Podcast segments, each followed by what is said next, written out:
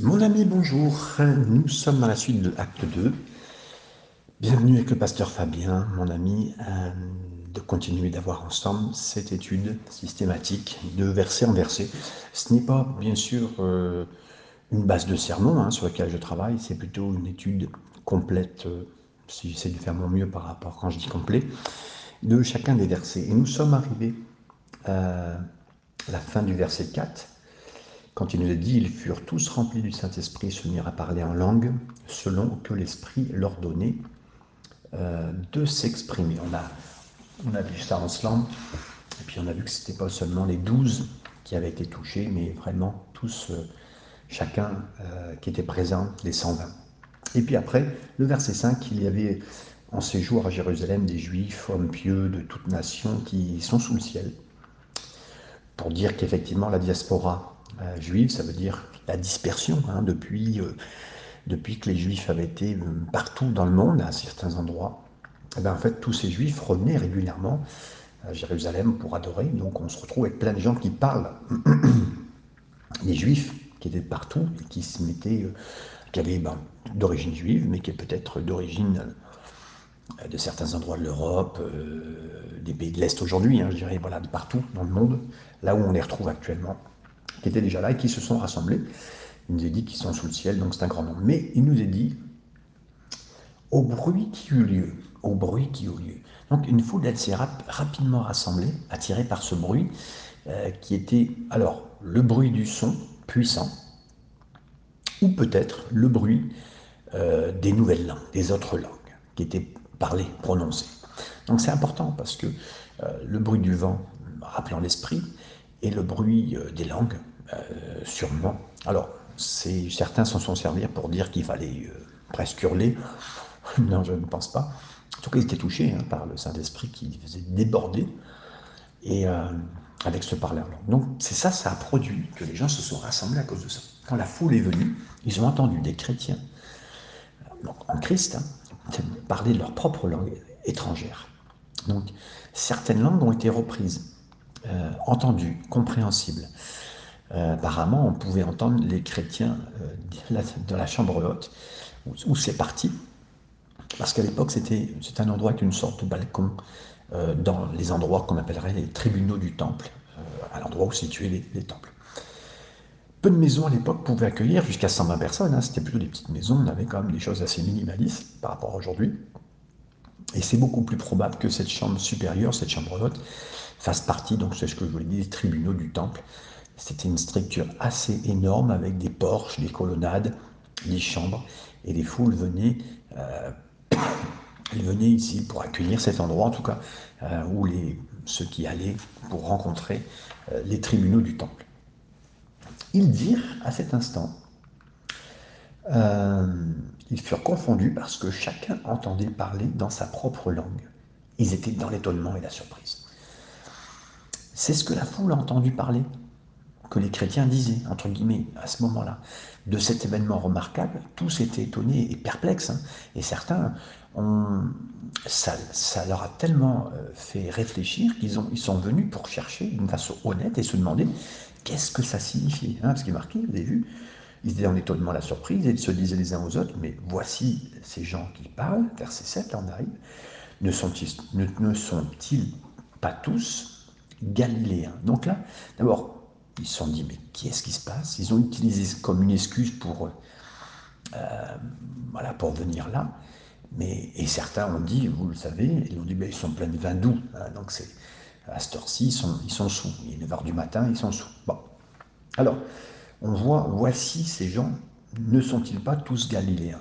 Alors, quand ils ont catégorifié, entre guillemets, euh, les, ces chrétiens qui étaient là, de galiléens, en fait, les Galiléens étaient connus, les gens du Nord, comme des locuteurs non cultivés et assez pauvres. C'était d'autant plus une raison d'être impressionné, là, à ce moment-là, par leur capacité de parler avec éloquence une autre langue. Et donc les Galiléens avaient par exemple du mal à prononcer euh, des langues gutturales, donc qui venaient de la gorge, avec euh, les... Hein, aujourd'hui, ce qui peut être euh, des langues gutturales, c'est les langues allemandes, par exemple, ça. Donc les Galiléens, ils avaient du mal à prononcer ces paroles, ils avaient l'habitude d'avaler les syllabes, ça c'est aussi euh, certaines euh, certains des peuples de, tous les, de, tous les, pays, hein. ils ont donc été regardés par un peuple, par le peuple de Jérusalem en tout cas, comme des provinciaux. Hein. Et c'est l'oncle Necker qui en parle bien sûr. Ils parlaient dans différentes langues, mais il y avait, il y avait une unité entre les croyants. C'est incroyable, parce que les premiers pères de l'Église, les commentateurs, ils ont vu une bénédiction de la Pentecôte comme une inversion délibérée de ce qui s'est passé de façon dramatique de la malédiction de Babel. C'est Stott qui la rappelle.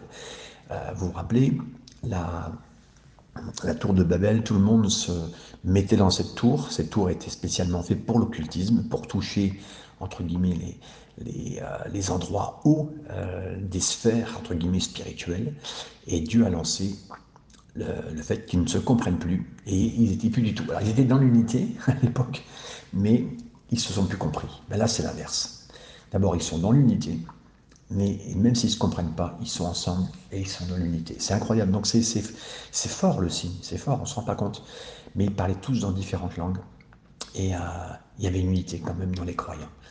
Et là, mes amis, qu'on soit dans une même église avec des gens qu'on ne comprend pas, le Seigneur peut nous rassembler. Qu'on soit dans différents pays, le Seigneur peut nous rassembler. C'est extraordinaire. La famille de Dieu, par l'Esprit. Euh, aujourd'hui, certains pourraient être certainement racistes avec d'autres personnes. Ah ben moi ici, chrétien, ce frère euh, de tel endroit, des îles de tel endroit. On pourrait le dire comme ça. Non, non, mes amis, l'Esprit de Dieu, le vrai esprit, rassemble les gens de toute peuplade, de toute langue, toute différence, et les unit. Ils sont beaucoup posés des questions sur ce qui se passait là. Ils ne comprenaient pas, parce que ce n'est pas le genre de choses qui se voir. Ils étaient surpris. Et comment les entendons-nous parler dans notre propre langue à chacun, dans notre langue maternelle? Qu'est-ce que ça signifie? C'est quoi ce phénomène du parler en langue à ce moment-là? Le parler en langue, c'était un point focal de controverses importantes hein, dans l'Église en général. Les gens posent toujours la même question. C'est quoi ce problème de parole? C'est quoi, quoi qui parle? C'est les gens qui parlent. Voilà, c'est toujours été, là on le lit mes amis, mais c'est un problème majeur. Ça a été un problème dans l'Église en général. Pas seulement avec la Pentecôte, euh, mouvement charismatique et d'autres mouvements, c'est ce genre de choses.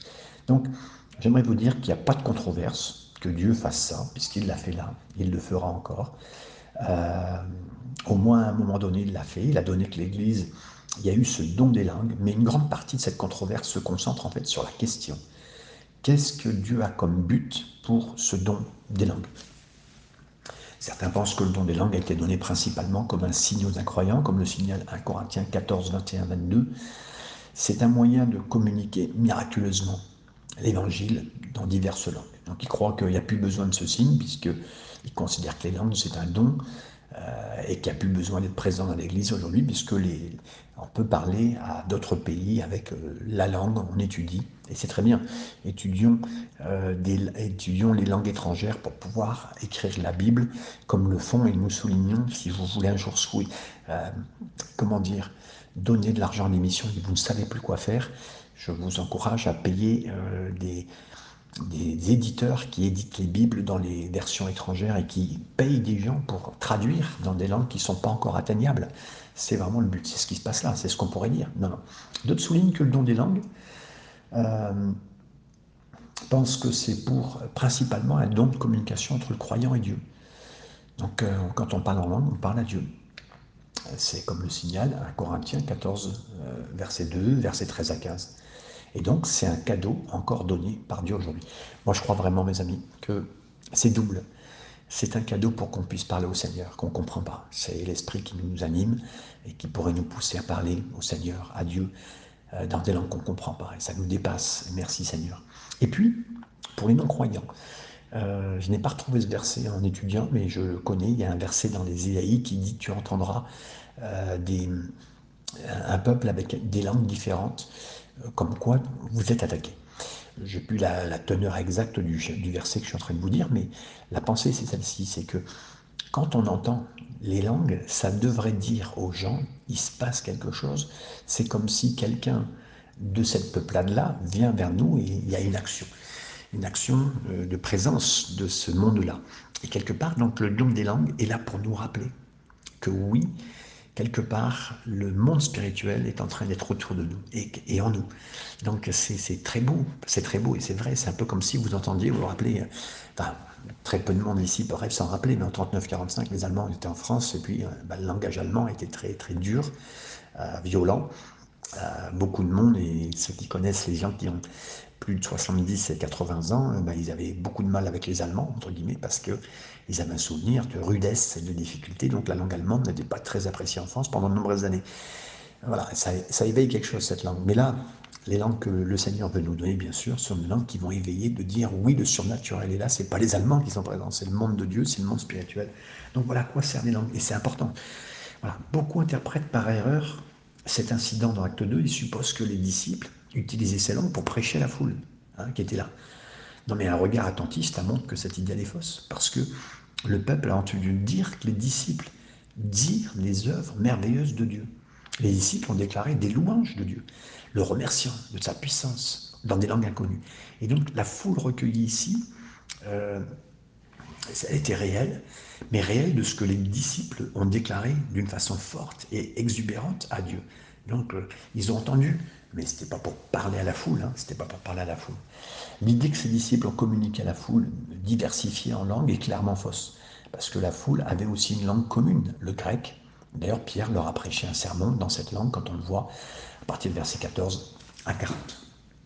Il nous est dit, nous les entendons parler dans nos langues les œuvres merveilleuses de Dieu. Ça, c'est littéral hein, du grec en français. Le cadeau des langues, c'est vraiment un langage personnel de prière donné par Dieu, par lequel le croyant communique avec Dieu au-delà des limites de sa connaissance et de sa compréhension. Euh, le diable peut essayer de nous coller ça, euh, nous, dépasser comme ça. D'ailleurs, beaucoup de gens avaient un peu peur hein, dans les milieux non croyants, certains milieux chrétiens qui avaient peur du, euh, parler en langue, parce qu'effectivement, dans, les, dans certaines actions démoniaques, le diable qui est un singe, recopie. Et donc, il y a souvent des, et on le voit, mais je ne regarde pas, hein, mais j'entends parler que dans les films d'horreur, des fois, euh, des personnes assez possédées parleraient des langues étrangères. Voilà. Bon, et ça s'est fait, hein, on, en, parle beaucoup. Donc, rien à voir, le diable est un singe, mais la réalité de Dieu, c'est autre chose. Donc, le don des langues a une place importante dans la vie. D'abord, dans ma vie personnelle, dans ma dévotion, dans mon rapprochement avec le Seigneur. Mais une petite place une petite place. Elle a une place moins importante dans le moment de congrégation, de rassemblement de l'Église. 1 Corinthiens 14, 18, 19. D'ailleurs, dans les réunions publiques, 1 Corinthiens 14, 23, c'est euh, recommandé en moins. Je sais que beaucoup de milieux pentecôtisants charismatiques vont parler beaucoup en langue au micro, euh, quitte à choquer, sans s'en rendre compte. Mais les amis, non, je, non bibliquement parlant, ça a une place dans la vie du chrétien ça a une place d'une façon collective, tous ensemble, mais on n'est pas là ni pour hurler, ni pour quoi que ce soit, ça doit avoir une place dans la collectivité de l'Église, mais c'est tout. Et encore, elle, a moins de place que dans la vie personnelle, parce qu'elle nous édifie d'abord avant tout personnellement. Quand les langues est pratiquée, dans le moment de, de communion d'Église, elle doit être soigneusement contrôlée, et jamais sans une interprétation, parce qu'il y a la glossolalie, la xénosolalie. La glossolalie, c'est de parler en langue en général, puisqu'on parle en langue. Puis après, il y a ce qu'on peut recevoir d'un parler en langue, d'une parole qui vient du ciel, qui est dans une langue étrangère, qui soit céleste ou terrestre. Hein.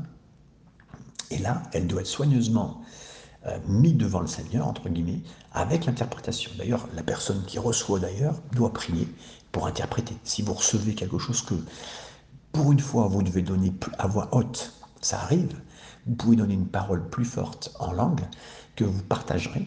Donc vous avez reçu la moitié d'un don, puisqu'il faudra maintenant partager un Corinthien, euh, verset 12, chapitre 12, verset 30. Donc cette capacité de prier une langue inconnue, c'est pas un...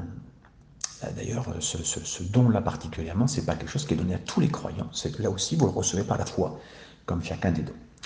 La capacité de prier dans cette langue inconnue, ce n'est pas la preuve principale ou singulière que vous êtes vraiment du, rempli du Saint-Esprit. C'est l'un des signes. Euh, ça conduit beaucoup de chrétiens à chercher le don des langues seulement, euh, simplement pour se prouver à soi et aux autres qu'ils sont vraiment remplis du Saint-Esprit. Mais non, non, non, non. Avant tout, euh, le, fruit de l'esprit, hein, pas les fruits, le fruit de l'esprit, l'amour, la maîtrise de soi. Donc euh, là, on l'écrit, hein, le fruit, il a plusieurs euh, caractéristiques et bienfaits à nos vies. Ils sont vraiment posés encore cette question. Comment parler avec d'autres langues euh, Comme l'esprit nous est dit ici, l'esprit leur permettait de s'exprimer. Donc c'est, c'est, ils ont, il y a un contrôle, mes amis. Il y a un contrôle de l'esprit, puis il y a un contrôle de nous. C'est pas quelque chose qui nous dépasse fondamentalement. Les premières fois peut-être, mais après, euh, voilà, après, il c'est pas qu'on reprend le contrôle, pas du tout. Mais donc, qu'est-ce que ça signifie de parler en langue Ici, dans le 2, c'est un cadeau décrit dans Corinthiens 12 et Corinthiens 14. Donc, euh, euh, c'est important, vous vous en souviendrez bien sûr que toutes ces choses-là sont, sont très impliquées dans, ce, dans cet endroit. Il ne faut jamais supposer que chaque personne parmi les 120 parler une langue euh, le jour de la Pentecôte, euh, dans une langue qui était intelligible aux oreilles humaines aujourd'hui. C'est-à-dire que euh, quand on lit, on commence à parler et on voit que toute personne parle. Il y avait 120 individus, 120 individus qui parlaient en langue et les nations parlaient déjà. Et là, on a dénombré 15 personnes, 15 langues différentes. Peut-être d'autres personnes étaient présentes hein, qui n'étaient pas mentionnées, mais il est probable que beaucoup, sinon la plupart, des 120 ont parlé des louanges à Dieu dans une langue qui n'a pas été comprise par quelqu'un immédiatement présent. Hein. Il y avait 3000 personnes présentes, mais tous n'ont pas compris ce qui s'était passé, ou toutes les langues. Mais en tout cas, 15 ont été comprises. Le texte n'indique pas, tout simplement pas, que quelqu'un de, présent pouvait comprendre chaque personne. Non, non. Ils ont compris des langues parce qu'imaginez, je vous donne un exemple. C'est comme si un Français euh, qui vit euh, en Suède entend un Français parler. Il reconnaît que c'est un Français.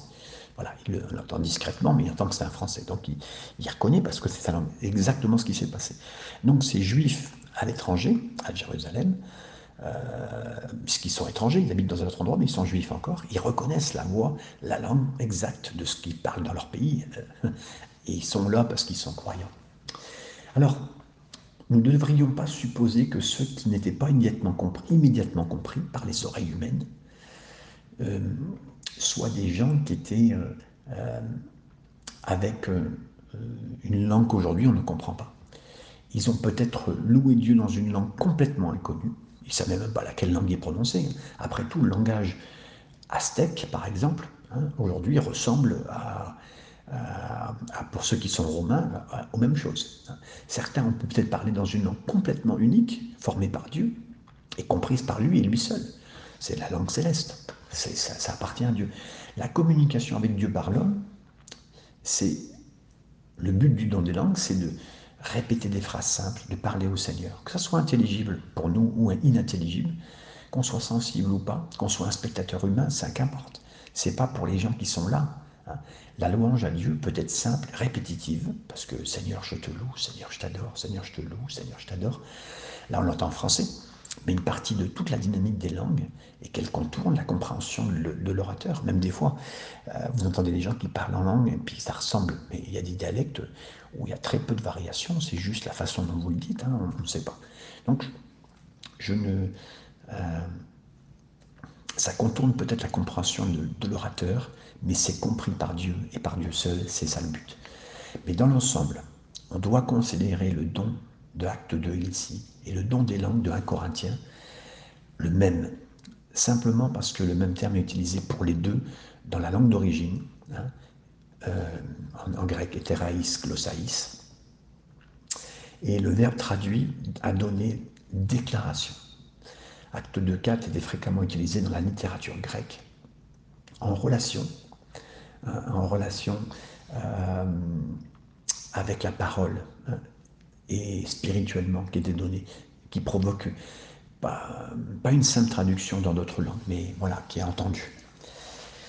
Maintenant, écoutons, puisqu'on a vu jusqu'au verset 13, hein, puisqu'ils se moquaient d'eux, qui plein de vin doux à 9h du matin, Versets 14 et 15. Voici le début du sermon de Pierre, le jour de la Pentecôte. Mais Pierre, alors Pierre, se présentant avec les onze, éleva la voix et leur parla en ces termes Hommes juifs, et vous tous qui séjournez à Jérusalem, sachez ceci et prêtez l'oreille à mes paroles.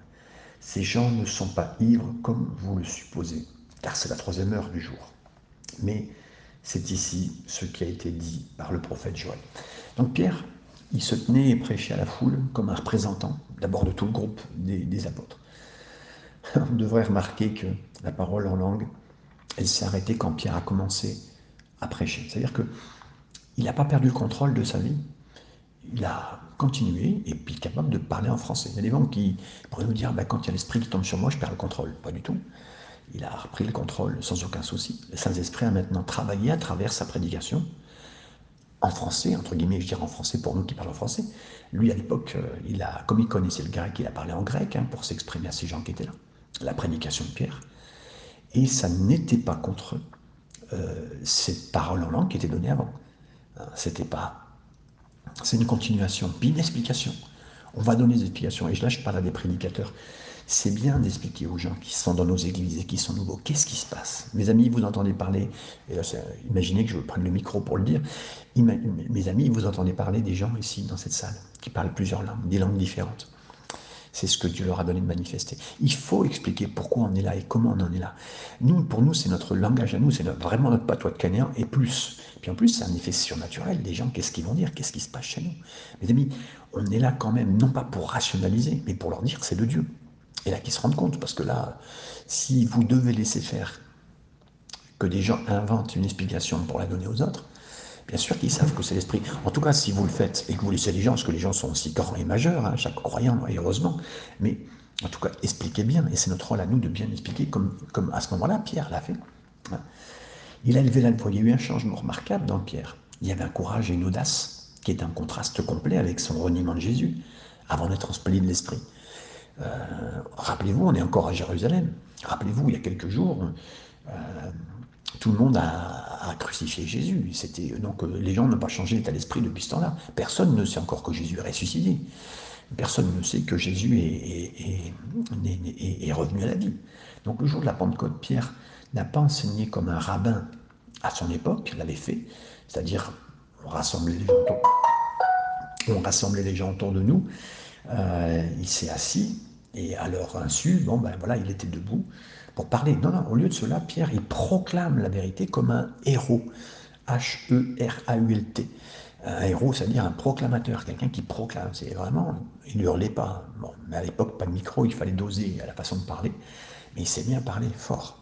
Il s'est mis à parler pour parler à ces gens qui étaient là. Son serment été remarquable. Il n'y avait aucune préparation derrière lui. Il a été donné spontanément. Mais Pierre s'est pas réveillé ce matin-là en disant qu'il allait prêcher. Des milliers et des milliers qui allaient être touchés. Euh, comme Jésus l'avait fait. Il s'est demandé lui aussi, voilà, maintenant je fais, je parlerai de la part du Seigneur de ce que je sais de lui, de ce que j'ai vu comme avancé, de ce qui s'est passé dans ma vie grâce à l'Esprit. Voilà. Il s'est dit maintenant j'agis, c'est un sermon.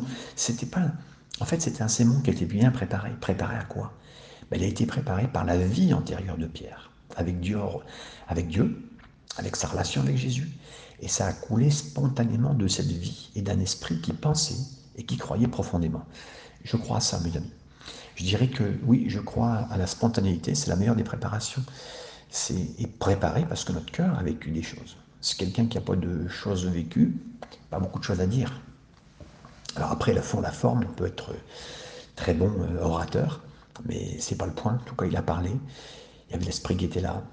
Et lui, c'était la suite de ce qui se passait. C'était normal d'expliquer tout ce qui était là. Donc il est bon de se rappeler que ce que nous avons dans Acte 2, c'est une petite partie de ce que Pierre a dit. C'est pas tout. Et Acte 2, 40 nous dit qu'avec beaucoup d'autres mots, il leur a témoigné, leur a exerté, comme presque à tous les sermons enregistrés dans la Bible d'ailleurs. Hein. ce que nous avons, c'est toujours un bride, une bribe inspirée par le Saint-Esprit d'un message plus long. C'est un condensé. Il leur dira, ils ne sont pas ivres. Mes amis, ils ne sont pas ivres. Pierre a dévié la critique moqueuse dans laquelle les disciples étaient ivres, c'est ce qu'on leur a dit. Mais ce jour-là, c'était impensable que les gens soient ivres si tôt dans la journée. Il était 9h du matin. Donc, euh, souvent, alors pourquoi je vous dis que c'était sûr et certain? Parce que c'est sûr et certain qu'à l'époque, le matin, un disciple, un croyant, avait tellement de choses à faire pour Dieu, et particulièrement la Pentecôte, qu'il n'aurait pas eu le temps encore de boire. Donc, ce n'est pas possible. Et d'ailleurs, le commentateur Adam Clark dit que la plupart des juifs pieux euh, ne mangeaient pas et ne buvaient pas avant, avant 9 heures. Donc parce que c'était le moment de la prière, et ils ne mangeaient pas parce que leur moment avec Dieu devait être accompli. Donc ils ne sont pas ivres. Nous ne devrions pas penser que les chrétiens euh, avissent comme s'ils étaient ivres. Non, non. L'idée derrière ivre dans l'esprit, ça n'a pas de fondement dans les Écritures, mes amis. Il y a certains qui en ont parlé. Le commentaire de là, c'est des moqueurs le jour de la Pentecôte. Ça n'a aucune base dans la réalité. On ne doit pas ajouter, hein, les croyants ont-ils l'expérience de plénitude de l'esprit euh, et qui fait qu'on a l'impression qu'on est intoxiqué? Non. Euh, parce qu'ils ont perdu le contrôle de leur fonction mentale et physique normale. Non. Le fruit de l'esprit, la Bible le dit, c'est la maîtrise de soi, non pas la perte de soi. C'est très important. Maintenant, c'est Stock qui dit ça. Maintenant, ayant dit tout cela, il est clair que dans certains moments d'action de l'esprit, de la Pentecôte, et je ne parle pas que des pentecôtistes, de la Pentecôte en général, il y a eu des choses qui ont été faites, mais elles ne doivent pas être reproduites. Il y a eu des gens qui ont entendu des chants en langue incroyables qui venaient du ciel. Ça ne va pas être reproduit. Il y a eu des gens, et moi j'ai vécu une fois une chose, j'ai vécu, on était avec plusieurs dans une nuit de prière, ça faisait plusieurs jours qu'on priait, deuxième jour je pense, et c'était en pleine nuit. Euh, est-ce que c'était la fatigue? Je ne pense pas, mais on a eu, comme tous ensemble, euh, une joie incroyable, et on s'est mis à, rire. Ça ne m'est arrivé qu'une seule fois, et voilà. Et quand on étudie les études des réveils style pentecôtisant, euh, depuis Azusa Street, il y a beaucoup de choses qui se sont passées. Mais ce n'est pas des, références de base pour dire bah, nous devons vivre ça euh, et en faire une règle de base pour qu'à chaque réunion nous vivons ça. C'est ce qui se passe malheureusement. Et là on mélange tout. Donc, je vous répète, effectivement, ils ne sont pas ivres et ce n'est pas une règle pour justement faire que ben, quelqu'un vous touche et vous sautiez en l'air et vous tombiez par terre tout en riant comme on a eu euh, dans les années, pas tous les années, hein, tous les ans, euh, vous avez, euh, ou tous les deux ans, des, nouvelles règles dans une soi-disant vie de l'esprit dans ces choses. On a lu déjà les, éléments, mais le verset 16, je vais continuer, mais c'est ici, c'est après par la troisième heure, il dit, mais c'est ici ce qui a été dit par le prophète Joël. Pierre, il explique les événements étranges qui sont en train de se passer. Hein. C'est tout à l'heure ce que je vous disais, il va expliquer, on explique aux gens qui nous entourent. Et là, il explique à des croyants qui ne sont pas encore pentecôtistes, il explique à des croyants qui ne sont pas devenus chrétiens. Au milieu de la grande diffusion du Saint-Esprit, parmi les signes et les prodiges, et il parlait en langue, qu'est-ce qu'il fait Pierre? Ben, Il dit, écoutez les amis, on fait une étude de la Bible, et regardez ce que le prophète Joël écrit. Waouh, c'est fort. Ça introduit le premier des trois passages de l'Ancien Testament que Pierre a choisi, il citera Joël de 28, 32, Psaume 16, verset 8 à 11, Psaume 110, verset 1er. Et là, il y a une concentration sur la parole de Dieu qui ne réduit pas le mouvement de l'esprit. Ça, au contraire, ça le fait réaliser, ça le fait comprendre. Il fait réaliser ce que le Saint-Esprit veut faire. Tous les signes et les merveilles, et il parle en langue, se prépare à cette œuvre de la parole de Dieu. Donc, mes amis, ce que vous êtes en train de vivre, vous êtes en train de dire, mais ce qu'on est en train de vivre, c'est ce que Dieu avait dit.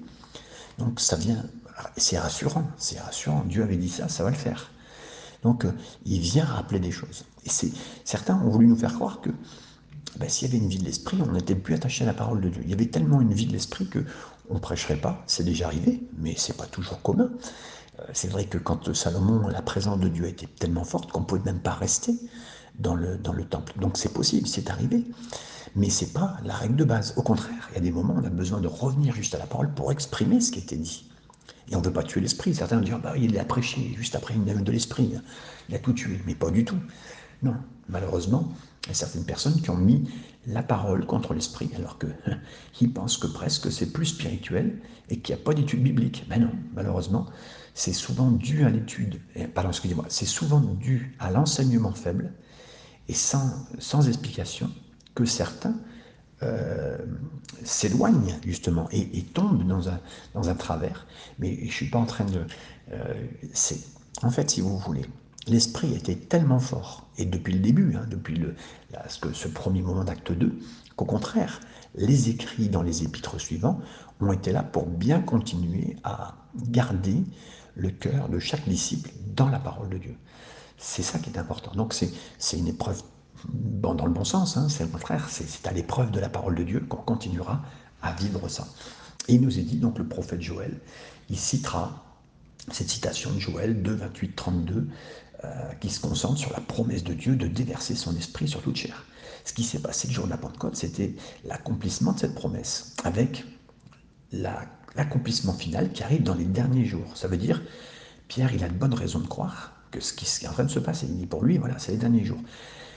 Joël, il avait surtout prophétisé sur un jugement qui venait d'abord sur l'ancien Israël. Et pourtant, au milieu de ces nombreux avertissements de jugement, Dieu a également donné plusieurs paroles de promesses. C'est souvent ce qui se passe. Hein. Vous qui étudiez avec moi, on l'a vu dans l'Ancien Testament, on le voit ici dans le Nouveau, des promesses de bénédiction future, comme celle d'une annonce de l'effusion du Saint-Esprit, de son action incroyable dans nos cœurs. Euh, je pense que nous avons voilà, eu les 30 minutes ensemble aujourd'hui. Voilà ce qui était dit et qu'on reprendra euh, à cet endroit du verset, du verset euh, que nous venons de lire. Euh, que dans ces derniers jours, versets 18 et 19. Mais on reprendra cela. Que le Seigneur vous bénisse et vous garde dans tous ces instants. Et soyez bénis, partagez avec plusieurs personnes, partagez ses pensées. Le Seigneur veut vraiment envoyer son esprit d'une façon incontrôlée dans le bon sens, mais avec l'action de sa parole, et euh, pour qu'on soit le plus proche de lui, son esprit et sa parole. Que Dieu vous bénisse et à très bientôt. Que le Seigneur vous garde.